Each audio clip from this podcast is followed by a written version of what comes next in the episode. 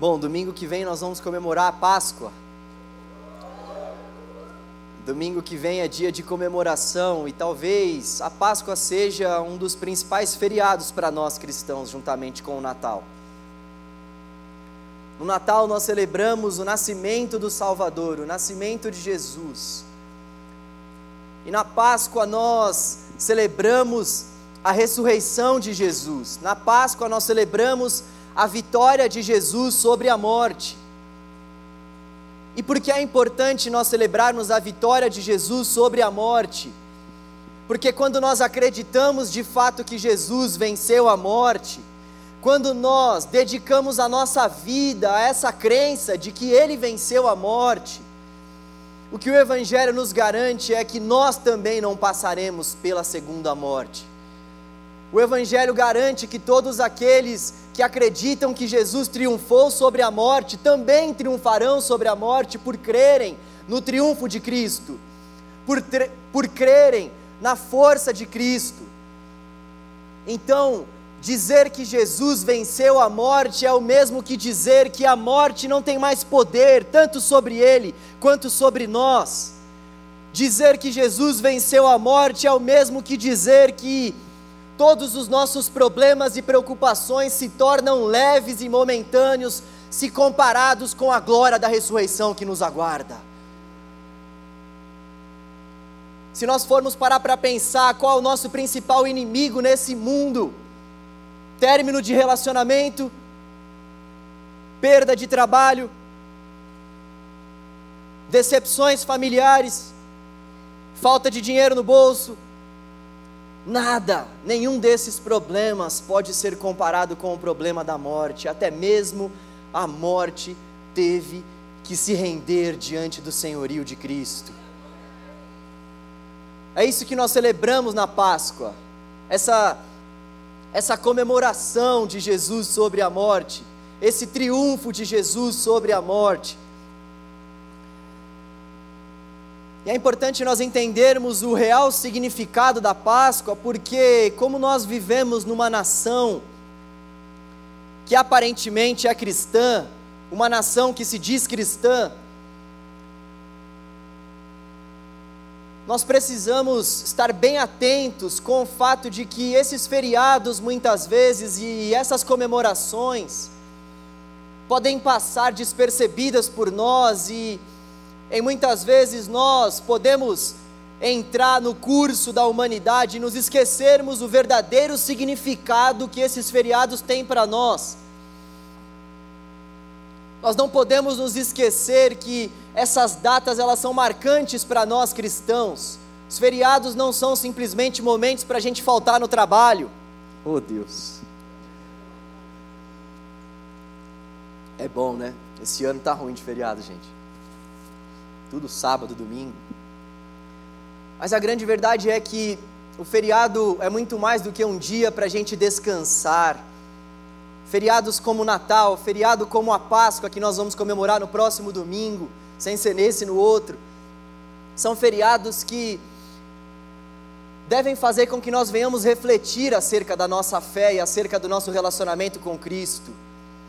Deus, quando instituiu as festas comemorativas no Antigo Testamento, fez isso para que o seu povo pudesse se lembrar da misericórdia dele, fez isso para que o seu povo pudesse se lembrar do amor dele. É por isso que, por exemplo, Deus estabeleceu a festa da primeira colheita, justamente para que aquele povo que vivia da agricultura pudesse se lembrar que é Deus quem dava a eles a primeira colheita Deus estabeleceu a festa da última colheita para que o povo pudesse se lembrar de agradecer ao Senhor no término da colheita.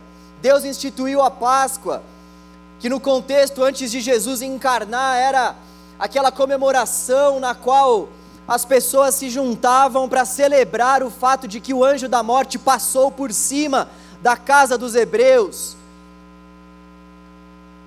Deus instituiu essas comemorações justamente para que nós pudéssemos nos lembrar de quem Ele é, para que nós, vivendo nessa terra, vivendo nessa era extremamente secularizada, pudéssemos não secularizar a nossa fé, pudéssemos não trazer para o nosso coração outros ídolos, pudesse não gerar no nosso coração amor, apego pelas coisas que não agradam ao Senhor. Então Deus instituiu essas festas e também a Páscoa justamente para isso, para nós refletirmos, para nós olharmos para a nossa vida, para nós olharmos com carinho para a cruz de Cristo, para nós olharmos para o Evangelho, com a ajuda do Espírito Santo, buscarmos a examinação do nosso coração, identificarmos se o nosso coração está alinhado com a palavra e com os propósitos de Deus. É para isso que esses feriados servem.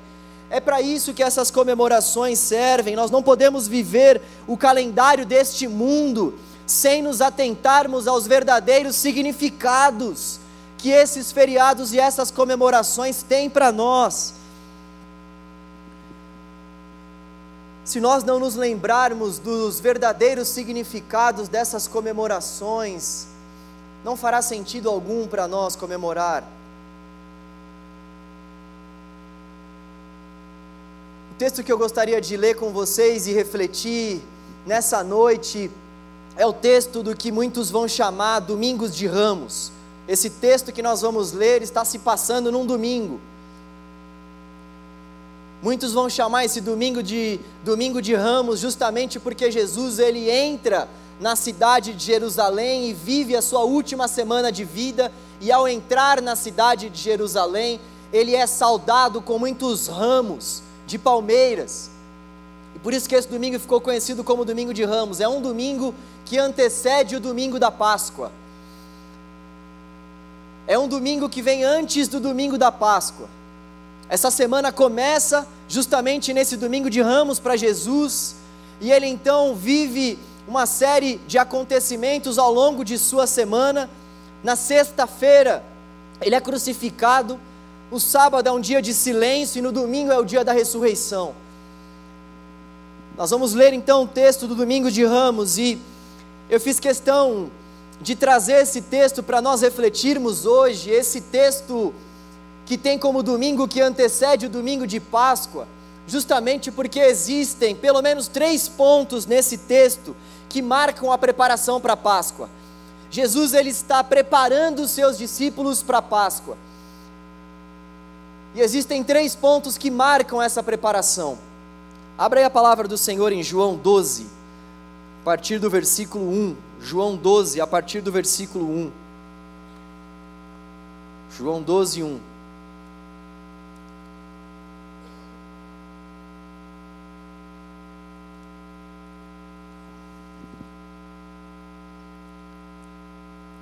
Na verdade, nós vamos ler 12, 12.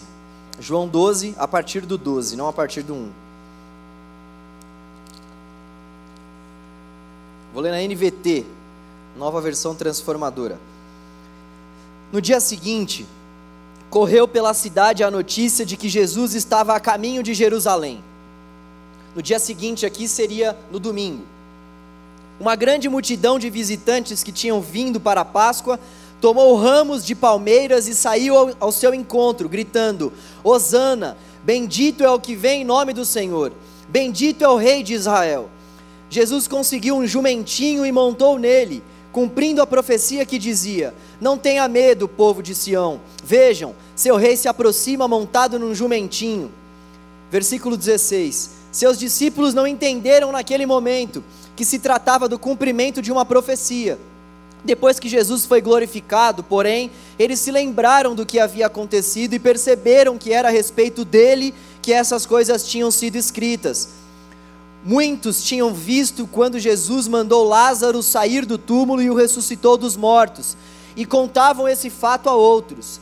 Destes, muitos saíram ao encontro de Jesus, porque tinham ouvido falar desse sinal.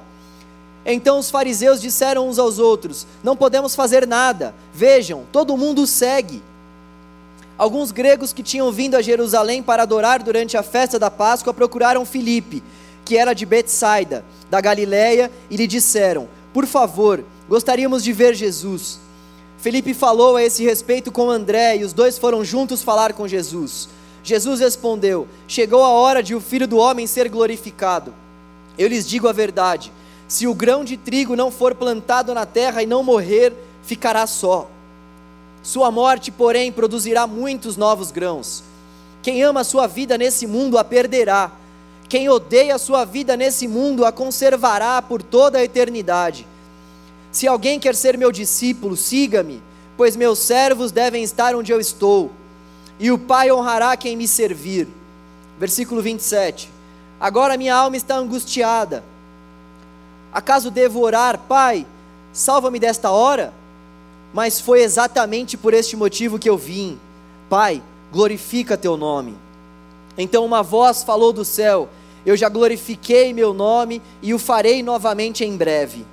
Quando a multidão ouviu a voz, alguns pensaram que era um trovão, enquanto outros afirmavam que um anjo havia falado com ele. Então Jesus lhes disse: A voz foi por causa de vocês e não por minha causa. Chegou a hora de julgar o mundo. Agora, o governante deste mundo será expulso. E quando eu for levantado da terra, atrairei todos a mim. Ele disse isso para indicar como morreria. A multidão disse: Entendemos pelas Escrituras que o Cristo viveria para sempre. Como pode dizer que o filho do homem morrerá? Afinal, quem é esse filho do homem? Jesus respondeu: Minha luz brilhará, brilhará para vocês só mais um pouco. Andem na luz enquanto podem, para que a escuridão não os pegue de surpresa. Quem anda na escuridão não consegue ver aonde vai. Creiam na luz enquanto ainda há tempo. Desse modo vocês se tornarão filhos da luz. Depois de dizer essas coisas, Jesus foi embora e se ocultou-se deles. O primeiro ponto que marca a preparação da Páscoa é quem Jesus é. Quem Jesus é. Quem Jesus é marca a nossa preparação para nós celebrarmos a Páscoa.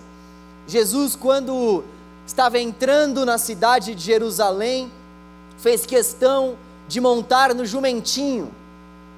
E Jesus fez isso justamente para mostrar quem Ele é, o tipo de governo que Ele veio exercer, o tipo de reinado que Ele veio exercer, que tipo de rei Ele era. Existia uma profecia em Zacarias 9:9 que dizia que humilde e montado no jumentinho, um jumentinho cria de uma jumenta é que viria o Messias, é que viria o Salvador.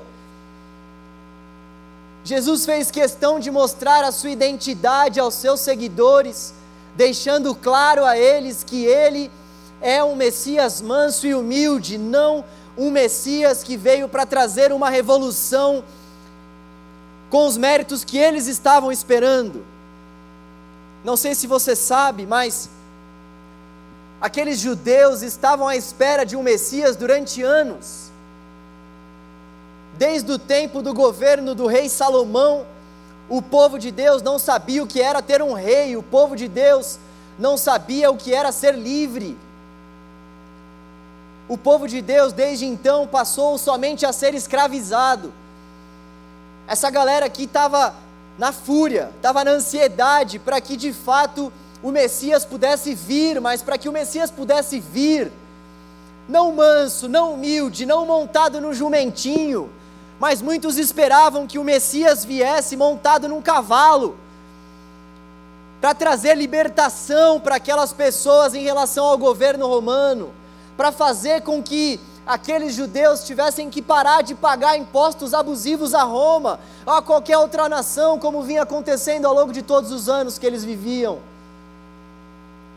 O povo estava à espera de um Messias que seria um resgatador político, que traria para eles livramentos que diziam respeito àquilo que eles próprios desejavam e queriam, mas não o que Deus Pai desejava para o seu filho.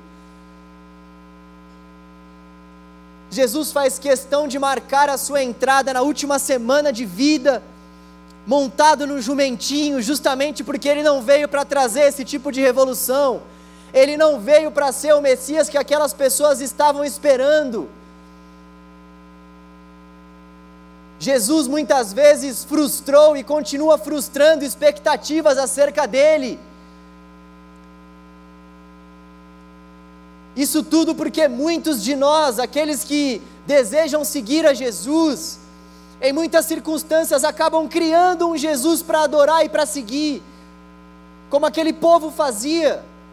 Aquele povo criou um estereótipo de Messias resgatador militar, um estereótipo de um Messias que deveria vir não da Galiléia, não de Nazaré, mas da Judéia, mas de uma descendência mais nobre, não de uma manjedora. Eles começaram a estabelecer uma série de estereótipos acerca do Messias e o Messias estava debaixo do nariz deles. Mas eles estavam com os olhos totalmente vendados. O Messias estava ao redor deles, vivendo junto deles, mas os olhos deles estavam cegos, justamente por conta de todas essas construções que eles foram fazendo acerca do Messias. Isso continua acontecendo nos nossos dias. Quem é Jesus para nós?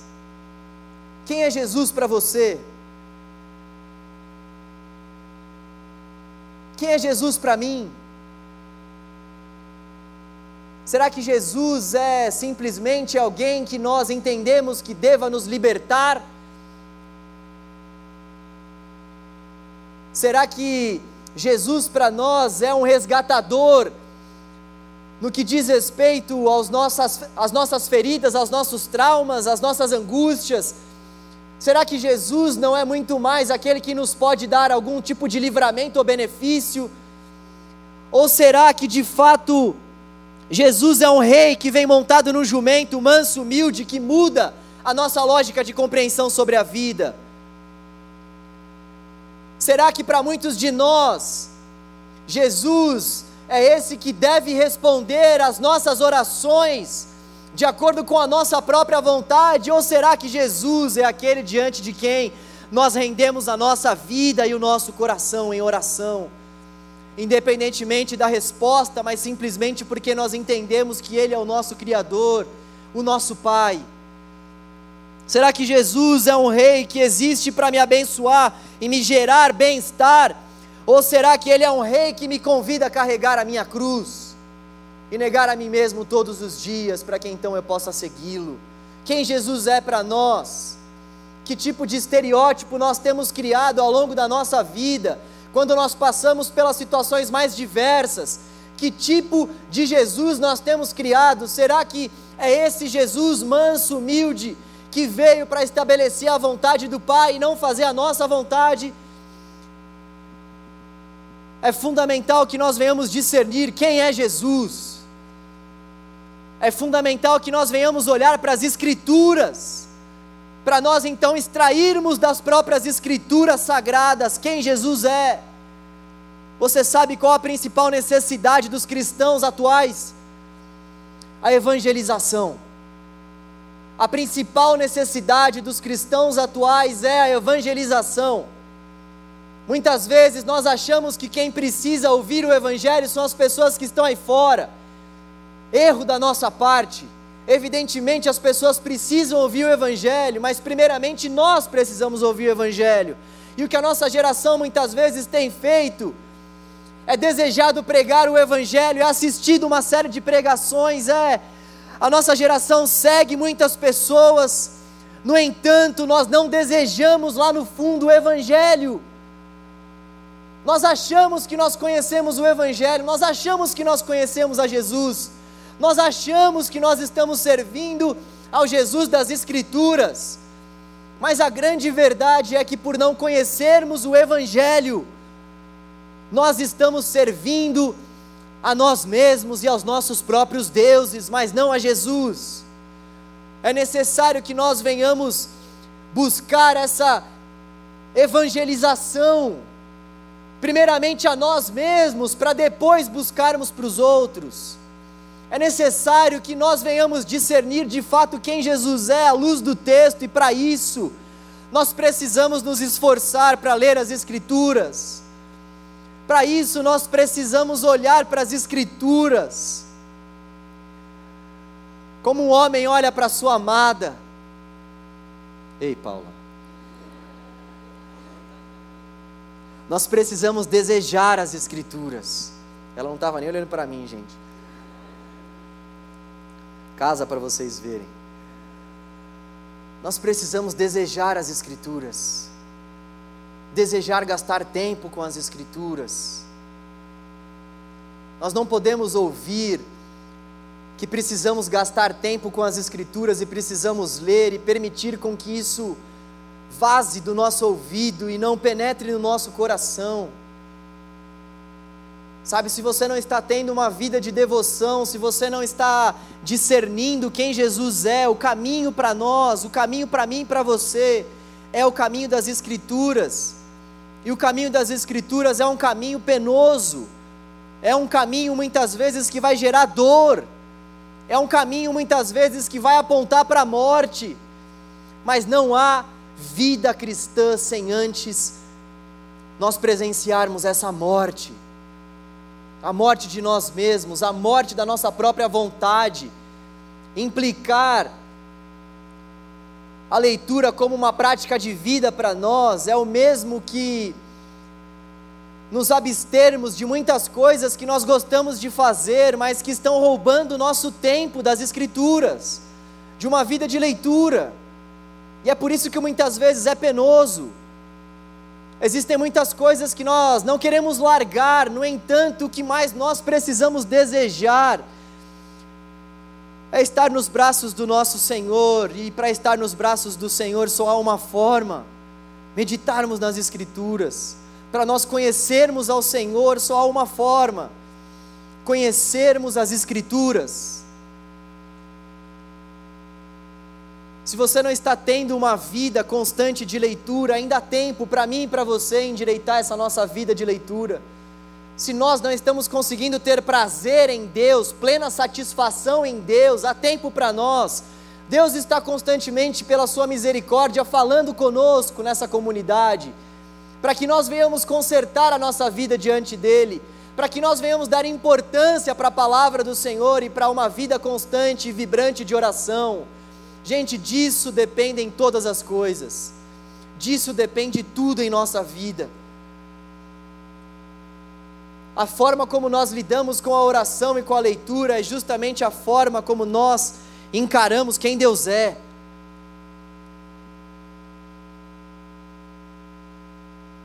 Em segundo lugar, um outro ponto que marca a preparação para a Páscoa é quem nós somos.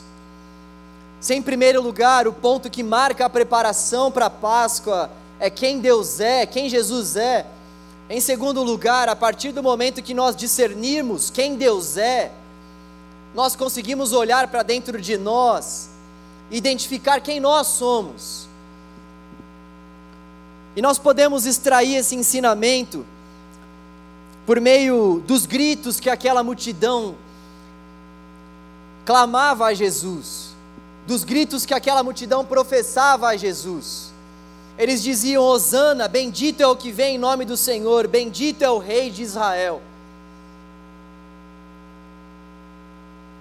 Desculpa se eu vou frustrar algumas pessoas aqui, mas não é Rosana. Quando essa música toca na igreja, há sempre um misto de sentimentos, um misto de palavras não querendo expor a minha amada esposa, mas já expondo, já pedi permissão para ela, ela me autorizou. A Paula clamava pela Rosana quando cantava essa música.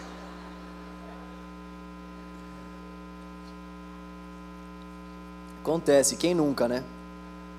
Mas esse termo hebraico, Osana, quer dizer salva-nos agora. Salva-nos agora. Aquelas pessoas, elas estavam clamando em favor dos seus pecados, clamando por salvação, porque elas sabiam quem elas eram diante de Deus. Ou ao menos essa declaração revela que elas sabiam. Nós vamos ver um pouco depois que muitas pessoas haviam abandonado a fé em Cristo.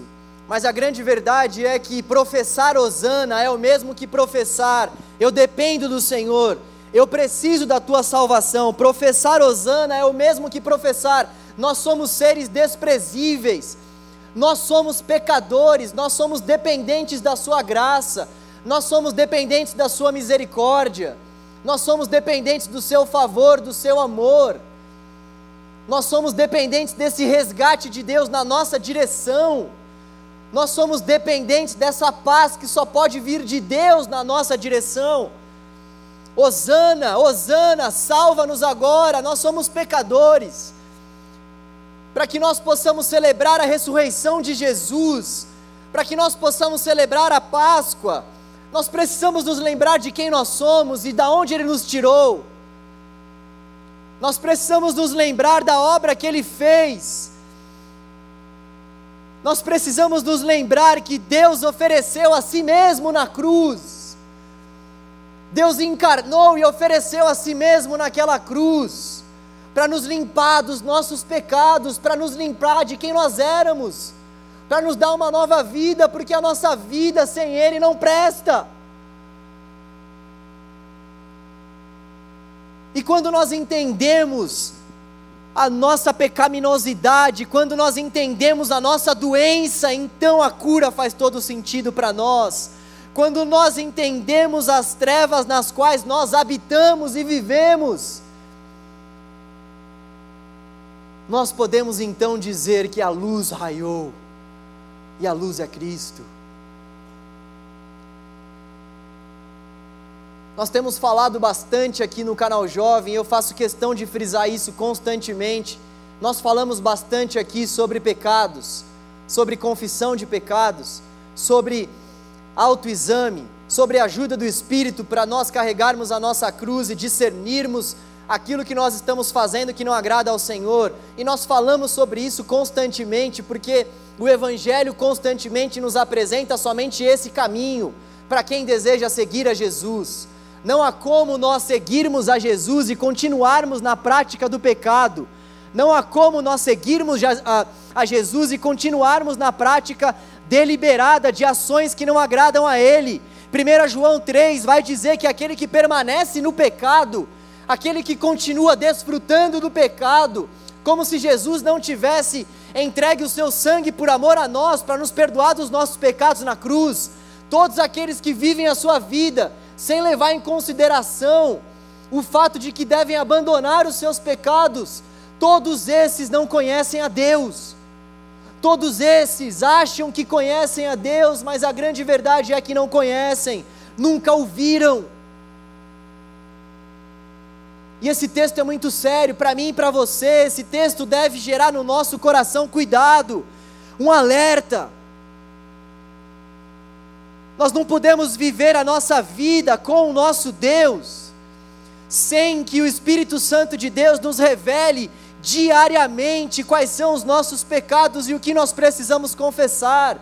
Nós não podemos viver a nossa vida com o Senhor nós estaremos enganando a nós mesmos e não a Deus, porque a Deus ninguém engana, mas estaremos enganando a nós mesmos se permanecermos erguendo as nossas mãos para louvarmos a Deus e as nossas mãos estiverem sujas. Deus nos aponta um só caminho na Sua palavra.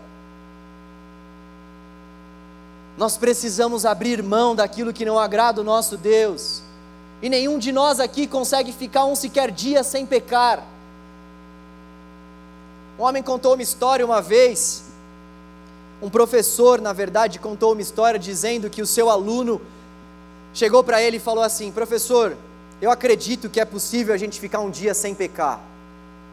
E aí o professor chegou para ele e falou: Então tá bom, eu quero que você faça um teste. Então ele falou: Então tá, eu vou ficar o dia inteiro no meu quarto e não vou sair do meu quarto, dessa forma eu não vou pecar. E aí o professor disse: a palavra de Deus fala, isso é, ele ficou esse dia todo e depois o professor virou para ele e falou: a palavra de Deus diz que aquele que sabe fazer o bem e não faz peca. Ou seja, você ficou um dia sem fazer o bem, você pecou.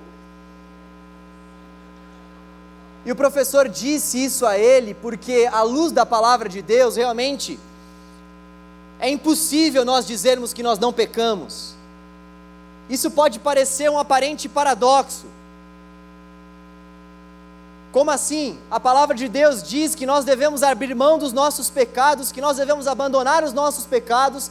A palavra de Deus diz que aqueles que permanecem no pecado não conhecem a Deus, e ao mesmo tempo nós vemos que todos nós somos pecadores e que todos pecaram. Não tem nada de paradoxo nessas duas coisas. A palavra de Deus, ela nos estimula a buscarmos uma vida realmente separada para a glória de Deus. Isso não quer dizer que acidentes não possam acontecer. Mas isso quer dizer, acima de tudo, que o nosso coração precisa sempre estar atento para discernir quem nós somos, para discernir que nós devemos continuamente cantar a Deus, Osana, salva-nos agora, salva-nos dos nossos pecados, examine o nosso coração, veja se há em mim, veja se há em nós algum caminho mal. Eu não quero permanecer da mesma forma. Nós cristãos devemos ter uma busca incansável, incessante diária, para que o Espírito de Deus possa ter acesso ao nosso coração de modo a nos quebrantar, de modo a mudar a nossa vida, de modo a fazer com que os nossos corações sejam transformados. É uma busca incessante, não é só no sábado, são todos os dias, todos os dias, todos os dias. Porque mesmo que o pecado vire moda, ele continuará sendo pecado. Nós vivemos numa geração onde muitas coisas acabam virando moda, muitas coisas acabam caindo na graça das pessoas. Nós vivemos numa geração que constantemente muda princípios e valores. Nós vivemos numa geração na qual a moral ela é totalmente relativa e provisória. Nós vivemos numa geração que muitas vezes trata o pecado como se o pecado fosse algo desprezível, nem chama pecado de pecado, mas ainda que o pecado vire moda para nossa geração, para nós ele vai continuar sendo pecado. Ainda que muitas pessoas insistam em ouvir certas músicas, em frequentar certos lugares, em adorar certos deuses, o nosso posicionamento deve ser sempre pautado nas Escrituras e dizermos a Deus: Hosana, Senhor, salva-nos, somente o Senhor pode nos salvar. Somente Deus pode nos livrar de quem nós somos, e é por isso que Ele é o único caminho, a única verdade, a única vida. Somente Ele pode consertar a podridão do nosso coração. Eu não sei você, mas quando eu olho para essas outras teologias por aí, eu só vejo ensinamentos que estão voltados para as próprias pessoas. O ser humano é sempre o centro dessas demais teologias que não são cristocêntricas. Os ensinamentos muitas vezes mudam, mas quem continua no centro é sempre a mesma pessoa, o ser humano. E aí a pergunta que fica para nós é: como o ser humano, que todos nós aqui sabemos, é um ser desprezível e pecador, como o ser humano que não consegue nem ao menos constantemente fazer o bem, mas precisa de uma intervenção divina para isso, como o ser humano pode estar no centro? Nós precisamos entender quem nós somos.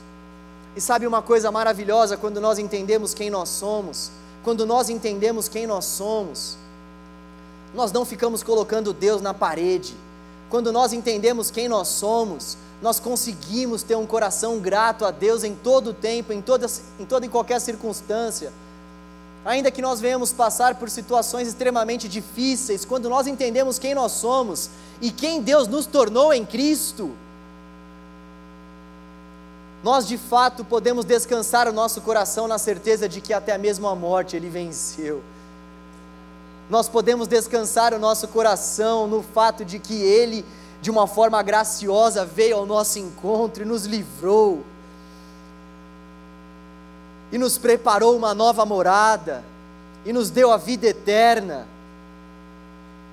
Quando nós olhamos para quem nós éramos e olhamos para a obra do Espírito no nosso interior, não há como o nosso coração não se alegrar, não há como nós não dizermos, assim como disse o apóstolo Paulo, para mim, para mim o morrer é lucro e o viver é Cristo. Para mim o morrer é lucro, para mim morrer é o mesmo que estar com o meu Salvador e Senhor, e viver, viver se tornou, viver se tornou muito mais do que um lucro, viver para mim é glorificar o nome de Cristo, porque quando nós entendemos quem nós somos, quando nós entendemos o que Deus fez por nós, não há como nós não nos alegrarmos na graça, na bondade, na misericórdia de Deus. Isso vale até mesmo para as nossas orações.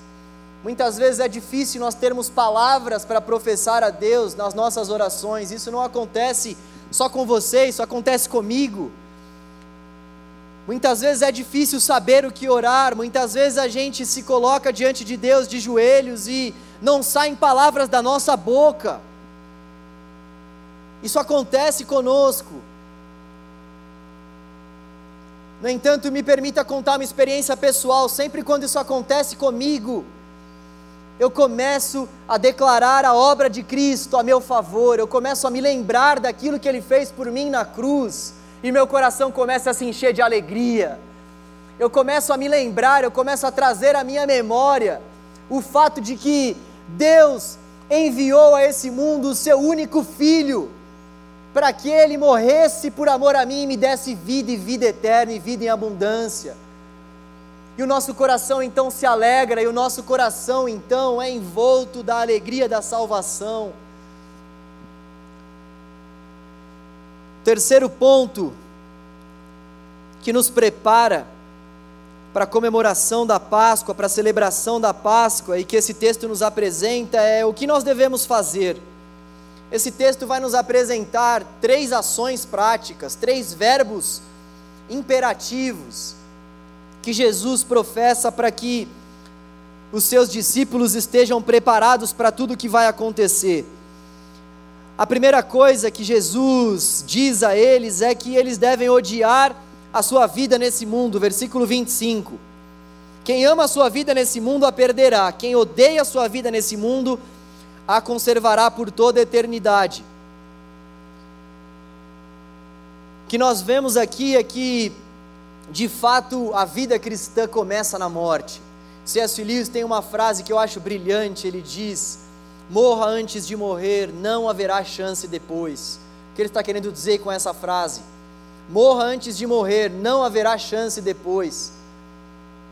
Esse é o tempo de nós odiarmos a nossa vida nesse mundo, e é claro que Jesus não está incitando aqui um ódio puramente a nossa vida, nós não devemos odiar a nossa vida no sentido de que nós devemos achar a nossa vida uma droga, um tédio. É claro que não é disso que ele está falando, ele está falando sobre nós não amarmos as coisas que muitas vezes permeiam esse mundo, a forma de governo que é estabelecida nesse mundo, a forma deturpada que esse mundo muitas vezes enxerga para dizer quais devem ser os nossos padrões morais.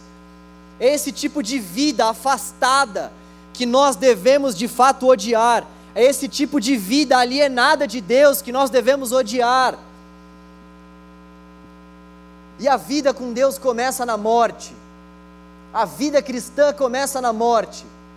A vida cristã começa quando nós não nos sentimos à vontade estando nesse mundo. Tem um teólogo que diz que o cristão não deve se sentir muito à vontade vivendo nesse mundo.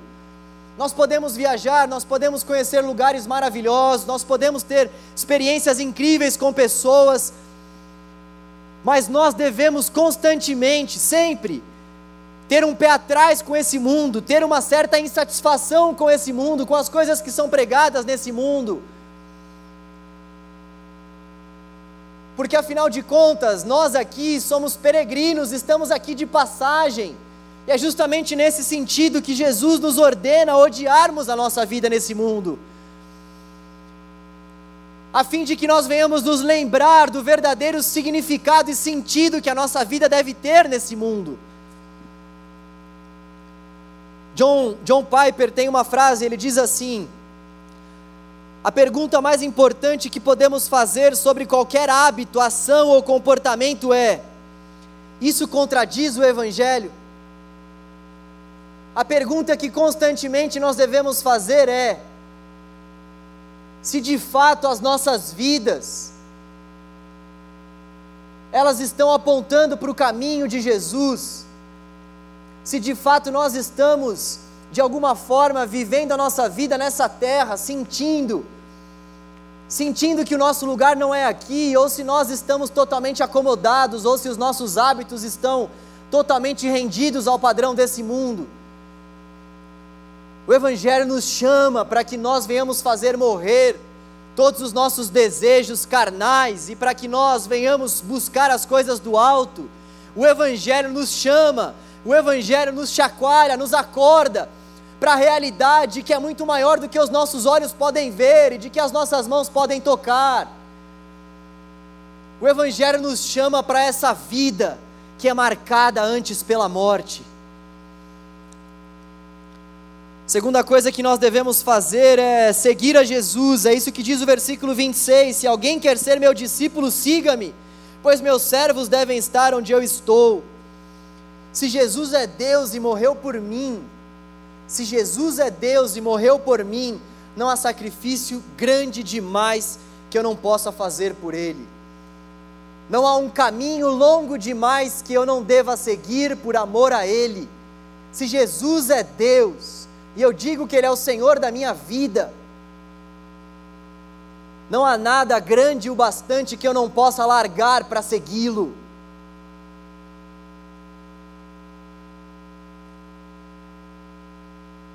Nós precisamos abrir mão do que preciso for para seguirmos a Jesus. Isso inclui muitas vezes um relacionamento que não agrada ao Senhor. Isso inclui muitas vezes um trabalho que nos suga e que já virou um Deus para nós. Isso inclui muitas vezes a nossa incredulidade. Nós precisamos deixar aos pés da cruz a nossa incredulidade, porque muitas vezes nós achamos que pelo fruto das nossas próprias mãos é que vem o nosso sustento. não entendemos que Deus veste até mesmo as aves do céu, que Deus dá alimento às aves do céu, que Deus veste as flores, que Deus veste até mesmo o lírio mais maravilhoso desse mundo. Não entendemos que aos seus o Senhor dá enquanto descansam, enquanto dormem. Nós muitas vezes não seguimos a Jesus porque estamos envoltos a muitas coisas que têm nos prendido. Muitas vezes não abrimos mão de tudo para seguir a Jesus, porque não entendemos de fato que Ele é todo poderoso para fazer infinitamente mais e além daquilo que nós temos pedido ou sequer imaginado. Nós muitas vezes achamos que os nossos problemas são grandes demais para Deus resolvê-los. E por mais que muitos de nós não digam isso claramente, as nossas vidas demonstram isso. As nossas ações demonstram isso ao Senhor. Nós temos uma cruz para carregar, nós temos um caminho a seguir, nós temos um Deus a adorar. Nós temos uma vida a ser buscada e essa vida é a vida do Espírito. Essa vida é a vida que aponta para o caminho de Jesus, não para o nosso próprio caminho.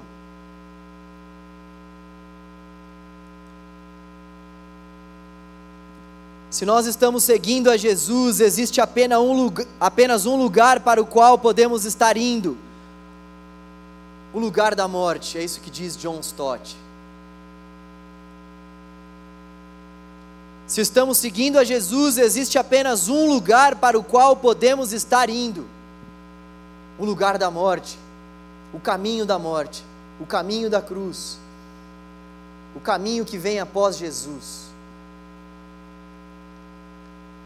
Um outro imperativo que Jesus diz aos seus discípulos é que eles devem crer na luz enquanto ainda dá tempo. Versículo 36.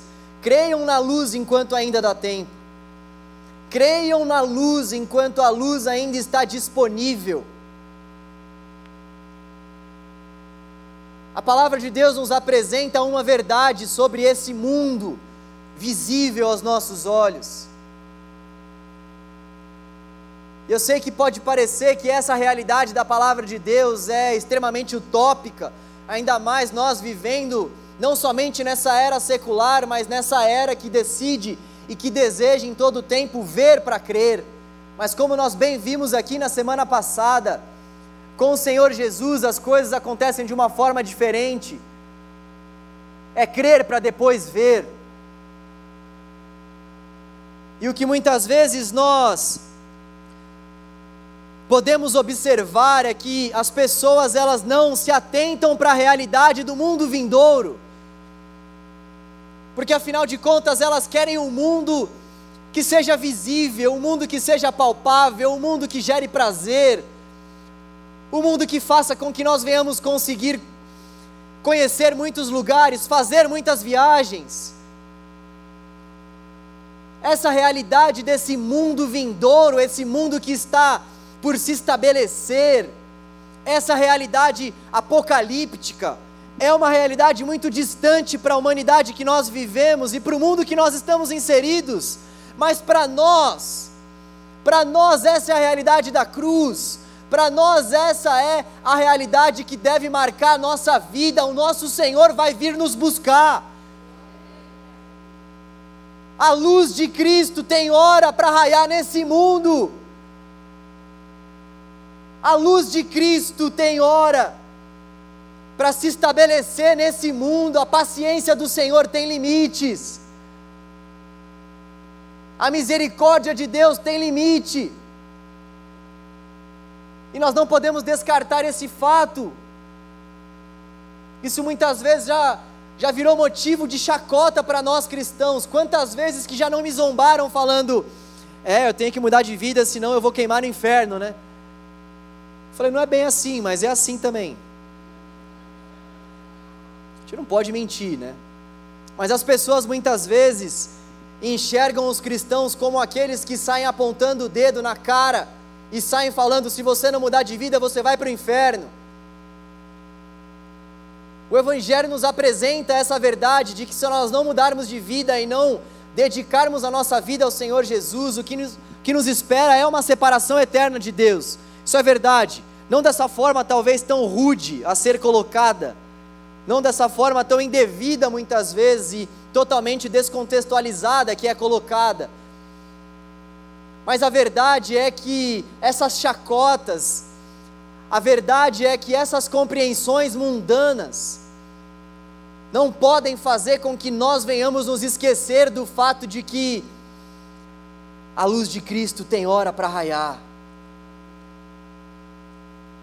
E de que nós daremos conta acerca dessa luz que tem se manifestado a nós. De que nós estaremos diante do nosso Senhor e então teremos de prestar contas a Ele, diante dessa revelação que Ele tem nos dado, sábado após sábado, domingo após domingo, dia após dia. Nós precisamos crer na luz enquanto dá tempo, e existe perdão de Deus disponível para nós, existe graça de Deus disponível para nós.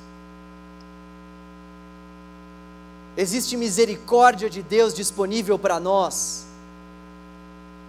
O nosso Deus é um Deus misericordioso, o nosso Deus é um Deus que está de braços abertos para perdoar os meus pecados e os seus pecados. O nosso Deus é um Deus que está de braços abertos para nós sairmos das trevas e buscarmos a luz que é Jesus. Nós não podemos ser que nem grande parte desses discípulos, a continuação desse versículo vai dizer que, apesar de todos os sinais que Jesus havia realizado, muitos ali não creram nele. É isso que diz o versículo 37, versículo que nós não lemos. A conclusão de tudo isso, a consequência de toda essa entrada triunfal, é relatada por João no versículo 37. Infelizmente, apesar de todos os sinais, e eu não sei se vocês prestaram atenção ao longo da leitura, mas inclusive o próprio Deus bradou, falando com Jesus. Eles acabaram de ver um sinal claro, mais um, mais um dos vários sinais que Jesus já havia feito. E mesmo assim muitos não creram. Gente, isso deve deixar o nosso coração totalmente em alerta. Aquelas pessoas estavam face a face com Jesus, aquelas pessoas viram, ouviram Deus bradando do alto. Aquelas pessoas vivenciaram, grande parte delas, vivenciaram multiplicações de pães e peixes. Aquelas pessoas vivenciaram uma série de curas.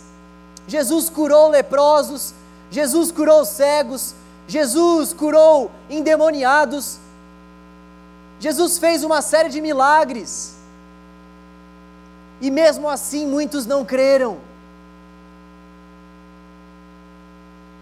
Quando eu olho para esse texto, só me resta dizer a Deus: Deus, tenha misericórdia para que eu não seja um incrédulo. Porque se todas aquelas pessoas viram todas essas coisas e ainda assim não creram, todos nós precisamos cuidar da nossa fé em Cristo. Se aquelas pessoas viram todos aqueles milagres, e muitos ali conheciam a palavra, como eu e você não conhecem, mas quando nós estamos nos relacionando com Deus de uma forma religiosa, nós não podemos nem sequer dizer que nós o conhecemos. Quando nós não estamos de fato buscando ter um relacionamento com Deus que visa esse enchimento do espírito, esse esvaziamento de nós mesmos, nós nem sequer conhecemos a Deus e facilmente vamos deixar de segui-lo. Nós precisamos estar preparados para a Páscoa, e não só para a Páscoa, mas para a vida com o Senhor. Nós precisamos saber quem Jesus é, quem nós somos e o que Ele nos chamou para fazer. Vamos orar.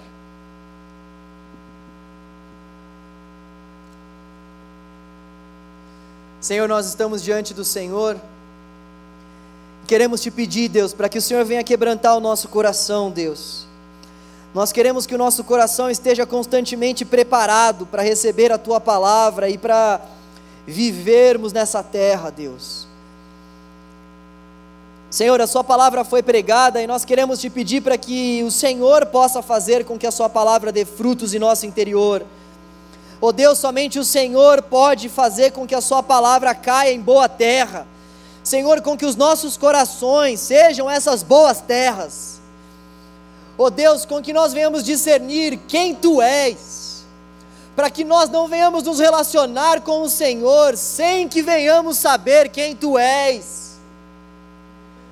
Oh Deus, revela-te a nós, revela-te a nós por meio da Sua palavra. Oh Deus, mude as nossas rotinas de leitura, de oração nós queremos descobrir quem o Senhor é por meio de um relacionamento profundo e íntimo com o Senhor. Oh Deus, fale conosco durante o nosso processo de leitura. Nós sabemos que a tua palavra é o único livro que nós lemos na presença do Autor, que é o Senhor. Faça com que nós venhamos ter essa certeza, Deus, da Sua presença ao lermos. Oh Deus, nós precisamos do Teu Evangelho nós precisamos de evangelização. Quebra o nosso orgulho, Deus. Quebra a nossa arrogância, Deus. Muitas vezes nós achamos que nós conhecemos, mas a nossa vida demonstra que nós não sabemos quem Tu és. Conserta-nos, Deus. Conserta-nos, Deus. Mostre a nós quem nós somos. Mostre a nós quão desprezíveis nós somos. Mostre a nós, Senhor, quão dignos da tua ira nós somos. Mas também mostra-nos, Deus, quem nós nos tornamos em Cristo. Mostra-nos, ó Deus, aquilo que o Senhor fez conosco e com o nosso coração, tendo nos resgatado tendo nos dado uma nova vida. Oh Deus, mostra-nos quem nós somos e faça com que nós também venhamos descobrir a cada dia aquilo que o Senhor fez por nós, Deus, e venhamos viver em função daquilo que o Senhor realizou por amor a nós. Oh Deus, nós queremos entregar a nossa vida ao Senhor, Deus. Nós queremos entregar a vida ao Senhor, queremos morrer para nós mesmos. Oh Deus, nós queremos seguir a Jesus e entendemos que seguir a Jesus implica em renunciarmos às nossas próprias vontades. Nós entendemos que seguir a Jesus implica em desejar o governo de Jesus sobre as nossas vidas. Nós desejamos isso, Deus, governe, reine. Nós cantamos e oramos a Ti, reina, Senhor. Reina, estabeleça o teu governo sobre nós. Oh Deus,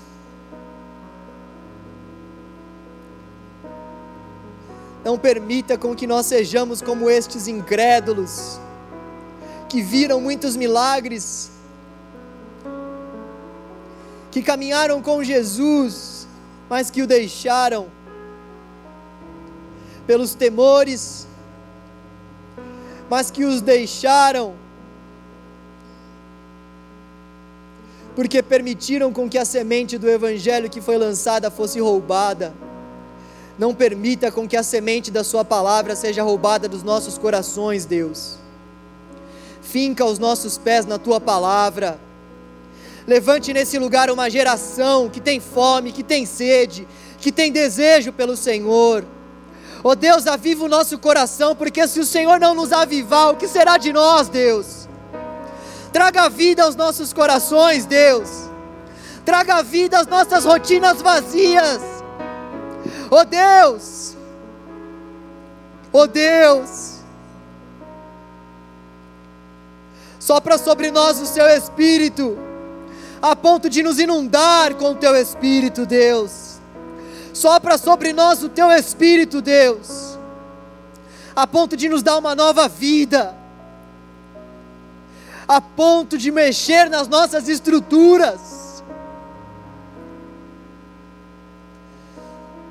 Em nome de Jesus. Amém. E amém.